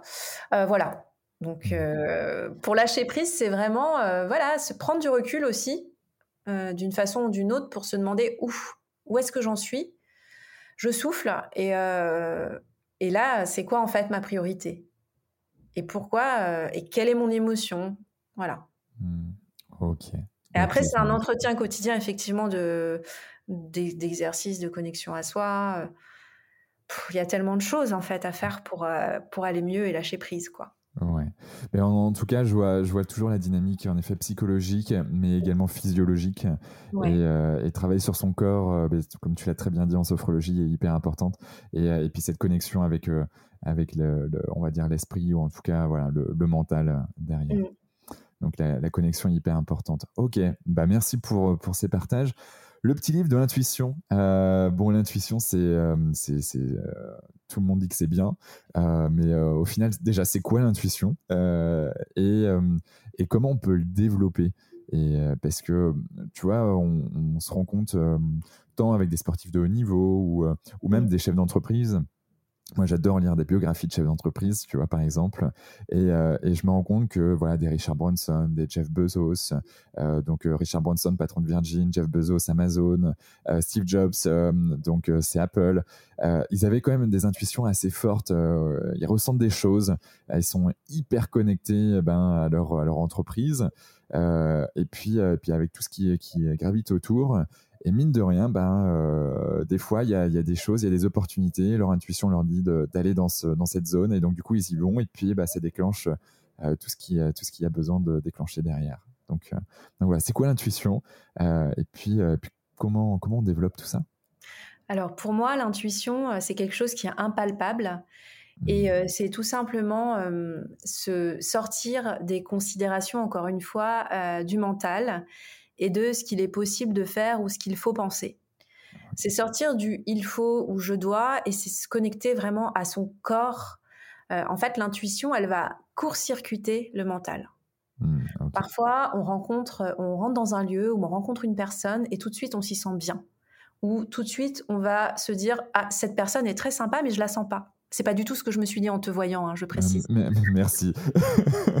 mais c'est-à-dire que il y a quelque chose en nous, et alors attention, il faut toujours bien, c'est ça, faire la différence entre l'intuition et la peur. Parce que pour moi, il peut y avoir des confusions parfois. Mais vraiment. du coup, c'est quoi, du coup, pour toi, la, différence entre intuition et peur? Bah, c'est que la peur, en fait, euh, parfois, euh, enfin, qui, qui, d'ailleurs vient finalement de, de, de, la raison aussi ou de l'émotion, elle peut euh, vraiment nous empêcher de nous connecter à l'intuition mmh. et nous envoyer un faux message. parfois, par, par, peur de ne pas y arriver ou par peur d'y aller, euh, on va pas se connecter à son intuition, au contraire. Donc la peur, en fait, elle va brouiller le message de l'intuition. Euh, l'intuition, en fait, c'est vraiment, quand je te disais tout à l'heure, quand je faisais, je suivais des cours d'hypnose euh, dans ma super école, l'Arche, et ben j'en avais des frissons, tu vois. Ça, c'est pour moi, c'est de l'intuition. C'est ah, ça me fait vibrer. Il y a quelque chose qui est en dehors du mental et qui euh, vient me, dire que là, je suis à ma place, qu'il se passe quelque chose en moi de, vraiment intuitif, je dirais presque d'animal. Hmm. C'est-à-dire l'intuition, c'est euh, c'est l'animal en fait qui euh, va sentir, qui va tout de suite s'immobiliser alors que il n'entend pas encore forcément son prédateur, mais qui va avoir l'intuition avant qu'il se passe quelque chose, qu'il va se passer quelque chose. Après, c'est aussi l'intuition, c'est euh, c'est-à-dire qu'on a tellement aussi euh, parfois les schémas, les patterns qui sont écrits en nous, qu'on sait parfois à l'avance aussi ce qui peut se passer. Hmm. Pour moi, c'est un mélange de ça et de se connecter à son corps et à ses ressentis. Tu vois, parfois on arrive, comme je le disais, euh, moi je suis hyper attentive à ça maintenant, de quand tu visites, je sais pas, un appart, et il a beau répondre à tous les critères, sur le papier, mais il y a quelque chose qui ne fait pas. C'est-à-dire tu le sens pas. Bah pour moi, maintenant, c'est vraiment euh, se faire confiance et écouter ça. Si ça ne le fait pas, c'est que ça ne le fait pas. je pense qu'il y a une question euh, euh, de, de, de, de, se permettre de, s'ouvrir à plus grand. Hmm. On ne sait pas vraiment ce que c'est, mais on le ressent en nous. Et dans ce que tu dis, c'est vraiment dans tous ces chefs d'entreprise qui, en fait, ont été, ils ont été innovants il y a vraiment une question, je pense, effectivement, de capter, de ressentir, d'ouvrir la créativité et de se faire confiance aussi. Mmh. Parce que souvent, quand on est une personne euh, qui, comme ça, qui va être innovante, eh ben, on va se heurter forcément euh, peut-être à la critique, à la critique du mental, à ce qu'il n'est pas possible de faire, à oh non, bah non, en fait, euh, c'est pas le moment, ou qu'est-ce que c'est que cette histoire, ça marchera jamais. mais c'est vraiment être confiant dans ce qu'on ressent et dans l'idée qu'on a. Et c'est aussi laisser l'idée, euh, avoir l'opportunité d'émerger. Donc pour ça, il faut vraiment, euh, bah, je pense, hein, euh, encore une fois, se connecter à soi, laisser, voilà, avoir confiance en ses ressentis. Et c'est si on laisse cet espace exister en soi, un petit peu chaque jour, qu'on laisse cette créativité, qu'on la cultive en fait, qu'on est curieux, qu'on se renseigne, qu'on sent les choses arriver, qu'on mmh. a toujours un coup d'avance en fait. Les personnes visionnaires, c'est vraiment ça. C'est en fait, elles ont un coup d'avance quoi. C'est elles savent déjà ce qui va se passer après, tu vois. Et c'est ça qui est génial avec elles. C'est c'est incroyable. Ça, me fait penser à, quelque chose. Tu parlais animal et coup d'avance. Euh, euh, je crois que c'était le tsunami en 2006. C'était 2006, hein, le tsunami. Je me ah, souviens. Je sais, sais plus l'année exacte, mais euh, oui, ça devait être si c'était c'était pas un peu plus tard, non? Bon. je, me souviens plus exactement, mais en tout cas c'était euh, avant les années 2010. Et, euh, et, en fait j'ai euh, donc j'ai une copine Indiana qui qui a vécu en fait le tsunami. Ah, et, oui. et, donc elle, nous expliquait donc elle était à Phuket donc en Thaïlande et elle a avant. Mais en fait, elle a, elle, elle l'a pas forcément senti. Mais en fait, euh, ce qui s'est passé, c'est que 20 minutes, une demi-heure avant que le tsunami, on va dire, euh, débarque sur les côtes, euh, en fait, il y a eu des, des cris d'animaux. Les animaux sont tous partis. Donc, en gros, c'était assez hallucinant de voir plein d'oiseaux, ben, on va dire, partir dans les terres. Et, et donc ça, elle avait capté. Ouais. Et c'était avant que le tsunami arrive. Et, et ça, c'est dingue, tu vois. mais c'est incroyable. Parfois, on sent qu'il y a quelque chose.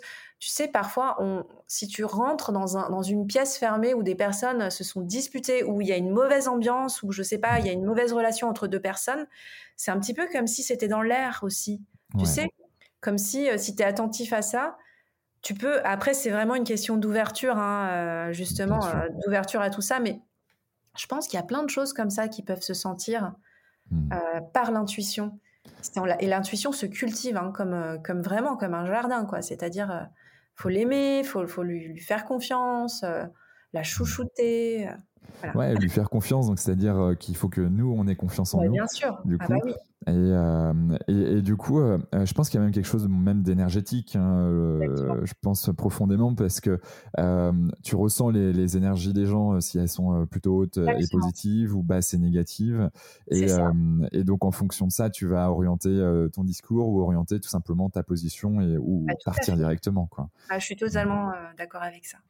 Donc, euh, ok, ça, ça, fait sens avec le lâcher prise aussi. Donc, en gros, tous tes bouquins sont connectés. Ah bah voilà, tu vois, tout est logique. ouais, tout est logique. Je vois le côté cartésien en toi. bon, mais voilà, on a vu euh, l'intérêt de le développer. Euh, encore une fois, quand on le développe, ben, on va sur les solutions du lâcher prise, sur la confiance en soi, sur apprendre ben, à se connecter avec soi-même. ouais, bon, ben, en tout cas, il y a des sujets encore passionnants. Et bon, l'heure tourne, donc du coup, je vais, euh, je vais, je vais essayer d'aller sur, sur d'autres questions euh, que j'aimerais te poser. Euh, question, question, on va dire, assez classique dans ce podcast, mais j'aime beaucoup poser à, mes invités. C'est quelle est une journée type, s'il y a une sorte de pseudo-journée type, d'Émilie Pernet? Eh bien, ma journée type, je me lève, je m'occupe de mes enfants je les dépose, mes deux filles, euh, à l'école et à la crèche. Ensuite, ce que j'aime bien, moi, c'est vraiment euh, prendre un petit temps, euh, si c'est possible, si j'ai pas de séance directement. C'est vraiment prendre un petit temps, voilà, pour me poser quelques minutes, me recentrer, tout ça. soit je travaille à l'écrit, c'est-à-dire je vais m'occuper de mes factures, de mes réseaux sociaux ou encore de mes livres si j'écris. Euh, et euh, voilà, j'ai des, des, séances en fait. Euh, que je vais donner. donc là, je suis dans un, nouveau lieu tout petit, mais qui m'appartient. Je suis trop contente depuis cette semaine. Donc je vais dans mon cabinet, ouais, qui est dans, donc à Paris, dans le 19e, je précise Ok, d'accord. on, mettra de toute façon toutes les coordonnées, tous les liens dans les notes du podcast. ça pour parler de la promo. Hein. je dis ça pour montrer que pour moi, le 19e, ça peut être dans d'autres villes. Hein, maintenant, j'en suis bien rendu compte. ouais. Tu sais qu'il y a des Québécois, il y a des Canadiens, il y a même ah, des, il y, a, des gens un peu partout euh, de francophonie qui nous écoutent, des Africains également. Donc, euh, donc quand on voit la carte, c'est assez génial de, de voir d'où tout ah, Génial. Et donc, euh, j'ai ce luxe de d'avoir de travailler à 10 minutes à pied de chez moi. Ah, pour moi, ça, c'est un vrai luxe. Ouais. Donc, je suis hyper contente de ça. Euh, donc, euh, bah, je vais à mon cabinet. Euh, je prépare en fait toujours un petit peu. voilà, je, je, me prépare avant les séances. Je prépare ma journée, un petit peu le, le, planning de ma journée.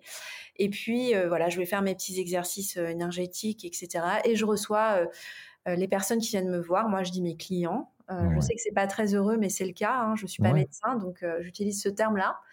J'essaye toujours maintenant qu'il y ait des petites pauses entre les séances.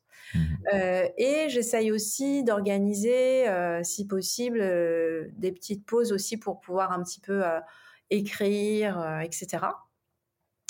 Et quand je écrire, écrire par rapport à tes bouquins ou écrire pour toi-même, pour bah, sortir quelque chose ah bah, J'écris par rapport à, surtout par rapport à mes livres. Mmh. J'ai aussi, en fait, euh, j'ai encore des contrats euh, avec euh, certains de mes clients que j'avais en, en, édito. Donc, je travaille toujours de temps en temps pour une association, la Odyssea, contre le cancer du sein. Donc, j'écris encore leur newsletter, des petites choses comme ça. J'ai aussi un autre client. J'en ai de moins en moins parce que je laisse vraiment de plus en plus de place à, à l'accompagnement. Hein. C'est vraiment ce qui me, voilà, c'est devenu euh, voilà 80 90% de mon temps. Et euh, oui, je peux je peux aussi écrire par rapport à à mes séances, tu sais. Parfois, j'ai besoin de poser un peu plus de choses. Euh, d'ailleurs, pendant les séances, j'ai toujours mon petit carnet, je prends des notes, mais c'est plus des mots-clés que, que des impressions. Donc parfois, j'ai besoin un petit peu d'écrire sur, sur les séances, sur les personnes. Puis j'aime bien aussi parfois tout simplement me poser, m'allonger sur ma méridienne et, et en fait laisser, enfin réfléchir, enfin laisser les, les, pensées passer. Me, voilà, réfléchir. En fait, j'aime bien penser aussi à mes, à mes clients et mes clientes entre les séances un petit peu. Ouais. J'aime bien me connecter à eux, en fait, mais sans. Enfin, c'est un petit peu bizarre, mais un petit peu de façon inconsciente pour me dire, OK, alors là, cette personne, j'aime bien euh, un peu me prendre la tête, un peu comme quand tu regardes une série, encore une fois, ou que tu lis un livre et puis que tu repenses entre euh, les épisodes à, ce qui s'est passé, euh, à comment tu t'es mmh. senti, à ce que tu penses qui va se passer. voilà. Mmh. Ouais, donc tu vis vraiment le truc. Ouais. ouais. après, bah voilà, à la fin de la journée, vraiment mes journées se ressemblent pas. Par exemple, le mardi, euh, je je vais pas à mon cabinet le mardi, je fais que de la visio et euh, je vais au sport. Enfin, c'est une journée particulière. Hmm. Euh, c'est aussi important pour moi. Là, j'ai décidé que le mercredi après-midi, bah, je, comme j'ai, voilà, je m'occupe de mes enfants et j'ai décidé de donner des séances que le matin parce que voilà, c'est comme ça pendant quelques temps. Donc chaque journée ne se ressemble pas, mais je dirais que c'est vraiment un mélange de de ça quoi, de séances, de temps de temps de repos pour euh, aussi digérer tout ça, euh, d'attention à soi, d'écriture. Euh, et, après, à partir du moment où je passe le seuil de mon appartement le soir, bah, j'aime bien vraiment être dans la vraie vie. Enfin, j'aime bien être dans le quotidien, dans des considérations vraiment ne pas me prendre la tête. Enfin, déjà que je me prends assez la tête euh, parce que j'ai ma deuxième fille qui a quand même deux ans, donc on est en pleine période du non. Euh, voilà, la, période du non, de je m'affirme et de je fais des colères. Donc, voilà, j'aime bien aussi ce côté très concret mmh. euh, que j'ai avec ma famille, en fait. Et, ça me fait du bien, en fait, d'être dans des, histoires d'école, de, voilà, toutes ces. De, de me reconnecter à toute cette légèreté euh, qu'il peut y avoir dans, dans, dans ma, mon foyer. Je suis très heureuse aussi, c'est vrai, hein, de, de, rentrer chez moi le soir en ce moment et de, je sais pas, de, de passer des soirées en famille. C'est vraiment basique, mais j'avais une amie là avec qui je suis allée au restaurant euh, il y a il y a pas longtemps qui m'a demandé euh, si je sortais beaucoup et c'est vrai que depuis quelques temps, alors je sais pas si c'est les confinements, le mmh. fait d'avoir un enfant très bas âge, mais je sors beaucoup moins le soir et c'est vrai que quand on est une personne assez sensible, euh, voilà, moi je pense que clairement euh, j'ai ce truc-là euh, d'être très empathique et très sensible, etc. J'ai vraiment besoin de, de, solitude aussi, de calme et de mmh. me réénergiser et d'être un petit peu dans un cocon. J'aime beaucoup ma famille, mes amis. voilà, c'est important pour moi de me ressourcer aussi. Et euh, voilà, je ne suis plus euh, la grande fêtarde que je pouvais être il y a dix ans. Mais euh, voilà, c'est pour moi des choses de base qui sont très très importantes. Mmh. Il y, a, des moments pour tout, hein, de toute manière, euh, là-dessus. Ok. Mmh euh, euh, ok, avant d'aller sur les, dernières questions, j'ai une question sur la partie écriture de bouquin. toi, tu as des rituels particuliers? Tu te, tu te mets une heure, une demi-heure, deux heures? Comment ça se passe? Eh ben, Tout ça, c'est construit avec la pratique et avec le temps, parce que c'est vrai que je pense qu'au début, on ne sait pas trop comment on va mmh. faire, quels, quels, vont être nos rituels. On, on apprend à se connaître. Et en fait, moi, j'écris le matin. Ok. C'est le matin. Euh, vraiment, euh, je sais que bah, entre 9 et 11 heures, c'est parfait. Hmm.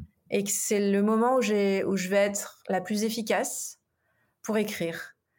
Et donc là, il est euh, entre 9h, il est 11h05, donc c'est parfait. C'est 11h05.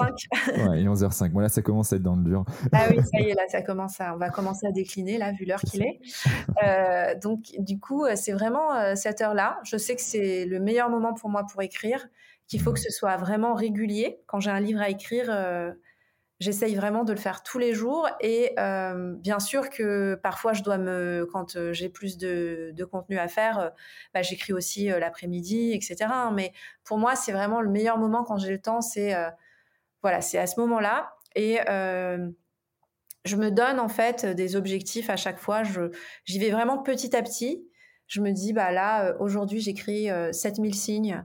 Voilà, et c'est vraiment construire brique à brique euh, le, livre. Et j'y pense un peu tout le temps. C'est-à-dire que euh, quand j'écris un livre, eh ben, c'est un peu comme quand on est enceinte, on est tout le temps enceinte. Bah, je suis tout le temps avec le livre, même si j'y pense pas, je suis pas connectée à lui tout le temps, mais il fait quand même partie de moi tout le temps. J'aime bien trouver des solutions, me dire ok là, je vais parler de ça, j'espère que ça va plaire. Après, je vais l'amener comme ça, je vais donner tel exemple. Mmh. Voilà, c'est mmh. vraiment quelque chose qui m'anime et qui me qui me plaît en fait. C'est un peu comme trouver des, pour moi des solutions à, des, à, des, à des questions. Ouais. Ouais, ouais, il est en toile de fond en permanence et, euh, et puis hop, il y a des idées qui vont arriver à un moment donné. Euh, tu vas être en plein lâcher prise et clac, hop, je les note. Et ça, c'est euh, assez Et en fait, quand j'écris, bah, je laisse passer, quoi. Je, j'ai mon idée Enfin, ça a toujours été comme ça. Hein. Même, euh, enfin, je veux dire, euh, même quand j'étais à l'école ou quoi, je, sais vers où je vais. En fait, j'aime toujours avoir mon idée et euh, après, la, manière dont je le dis, bah, ça sort tout seul. Je réfléchis pas trop. Hein. Je suis, j'ai une écriture vraiment, je sais qui est très grand public. Après, si je, je, réfléchis à la structure des phrases, etc. Voilà, je peux vraiment m'appliquer. Enfin, je, m'applique, hein, mais j'aime que ce soit frais, accessible et authentique. Hmm. Ça soit vrai, que ça soit toi. Voilà. Ok. J'avais un ami qui me disait Toi, t'écris comme t'éternues. Bah voilà, c'est un peu ça. ouais, mais, mais la preuve que quand tu vends plus de 40 000 exemplaires, ça fonctionne. ça. Parce que pour sûr, sur les 40 000 exemplaires, tu as un gros pourcentage de recommandations. Donc, euh, donc hmm. ok. Bon, bah, c'est cool. Euh, euh, as-tu un gris-gris, une croyance euh, que tu n'oses pas forcément crier sur tous les toits et, qui, toi, t'es propre et qui te permet, toi, d'avancer tous les jours euh, Tous les jours ou dès que tu as un moment de faiblesse, tu, penses à quelque mmh. chose, tu te raccroches tu... oui, alors j'ai pas de gris-gris. bon, après, j'ai plein de gris-gris au quotidien. Hein. J'ai des huiles essentielles, j'ai mes pierres dans mon mmh. cabinet, j'ai mes bougies, enfin voilà, j'ai plein de choses euh, dans mon quotidien. Environnement euh, ouais, dans mon environnement, mais c'est pas, enfin si elles étaient pas là, ça irait quand même. Hein, mais j'aime bien m'entourer de voilà de choses qui me font du bien, donc de gris-gris. mais après, c'est vraiment une, c'est plus une me raccorder à l'idée que bah, qu'on n'a qu'une vie, quoi. Mmh. Et, et voilà, parce que moi j'ai perdu mon papa il y a cinq ans maintenant, et c'est vraiment me connecter à ça et me dire bah euh, bah en fait euh, peut-être qu'il est là et qu'il me regarde. Voilà c'est tout ça. C'est toute cette connexion à aussi il est parti assez assez jeune enfin je trouve hein, c'est-à-dire que 66 ans euh, mmh. pour moi c'est un peu jeune et je me dis bah en fait c'est se dire qu'on n'a qu'une vie et que en fait ça m'a remis un petit peu en place par rapport à mes à mes peurs etc c'est de me dire bah en fait, non, quoi. J'ai envie de, de, faire ce que j'aime et de partager et, et j'y crois. Et euh, c'est un petit peu grâce, entre gros, gros guillemets, à mmh. ça, à son départ, que euh, j'ai pu me connecter à ce que je voulais vraiment. Ça m'a fait un gros rappel à l'ordre de euh, est-ce que tu vas passer toute ta vie à stresser et avoir peur de te lancer ou est-ce que tu vas enfin y aller parce que tu as envie d'y aller et qu'on n'a qu'une vie et qu'à tout moment, en fait, ça peut s'arrêter, mais brutalement, sans qu'on s'y attende. Mmh. Et ça, mmh. c'est sur tous les plans de la vie. Hein. C'est aussi, euh, bah, comme je le disais tout à l'heure, euh, sur un plan plus perso, c'est euh, passer du temps avec les gens qu'on aime, c'est vivre, quoi. Parce que ça peut vraiment. Après, on ne sait pas ce qui se passe au moment où, où le corps s'arrête de respirer. Voilà, je, je, suis, ouverte à tout également. mais en tout cas, de ce qu'on sait, là autant vivre au mieux cette vie, quoi. Donc c'est vraiment une espèce de pensée, euh, de, rappel à l'ordre par rapport à ça, quoi, qui me mmh. fait euh, en fait me dépasser à chaque fois. Mmh. C'est ça. Ok, mais, euh, merci pour, pour ce partage.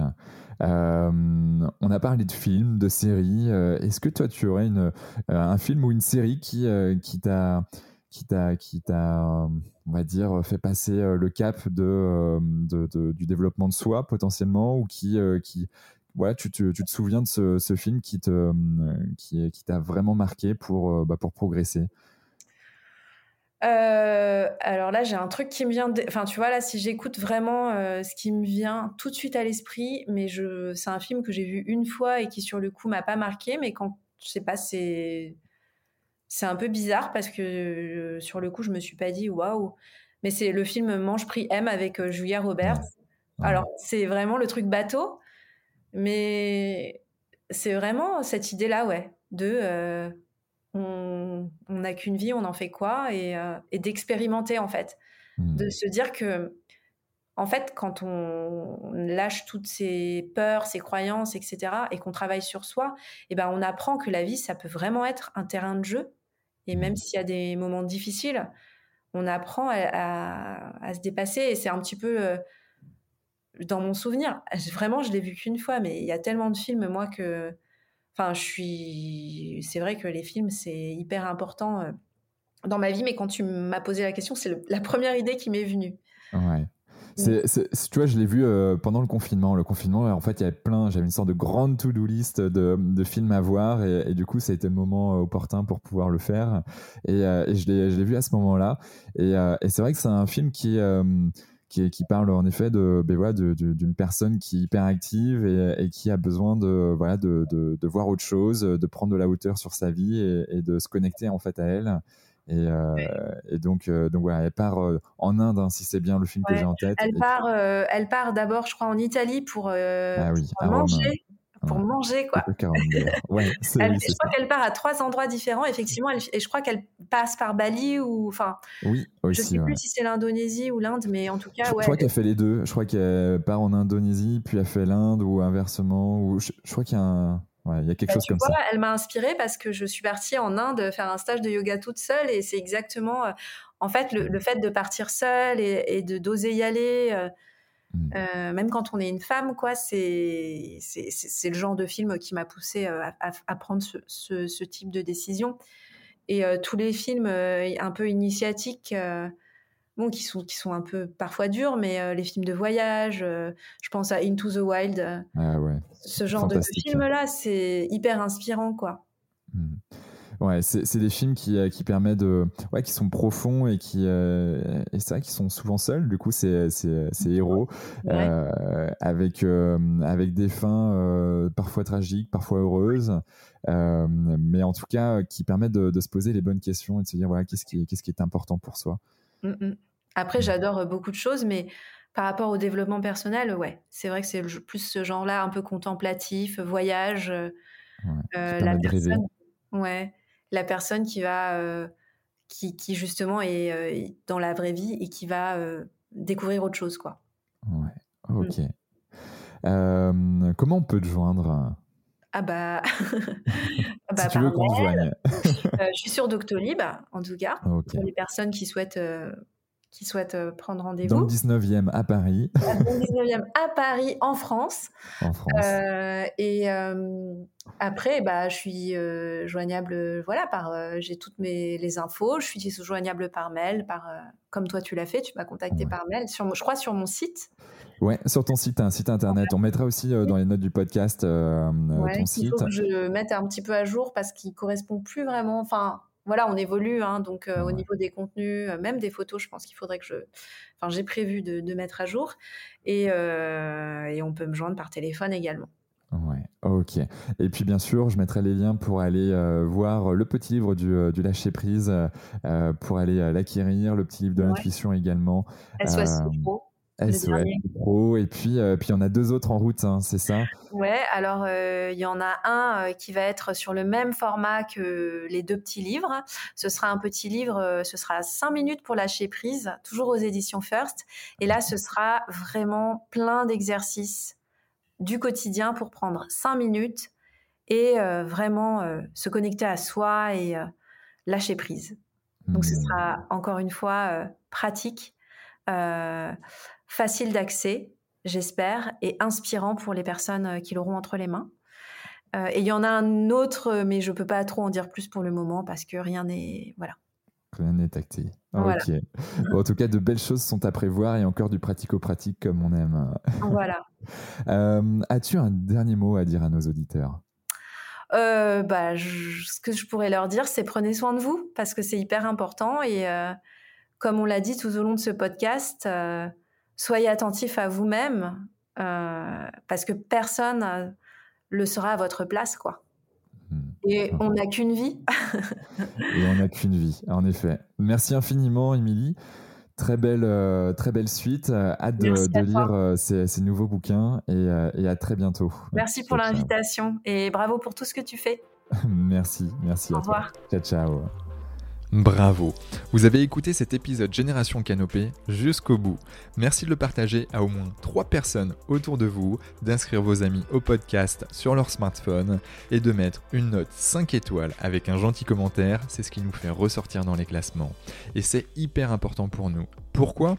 Parce que ça nous permet de toucher un maximum de personnes qui méritent d'être plus heureuses, en meilleure santé et plus performantes si elles le désirent.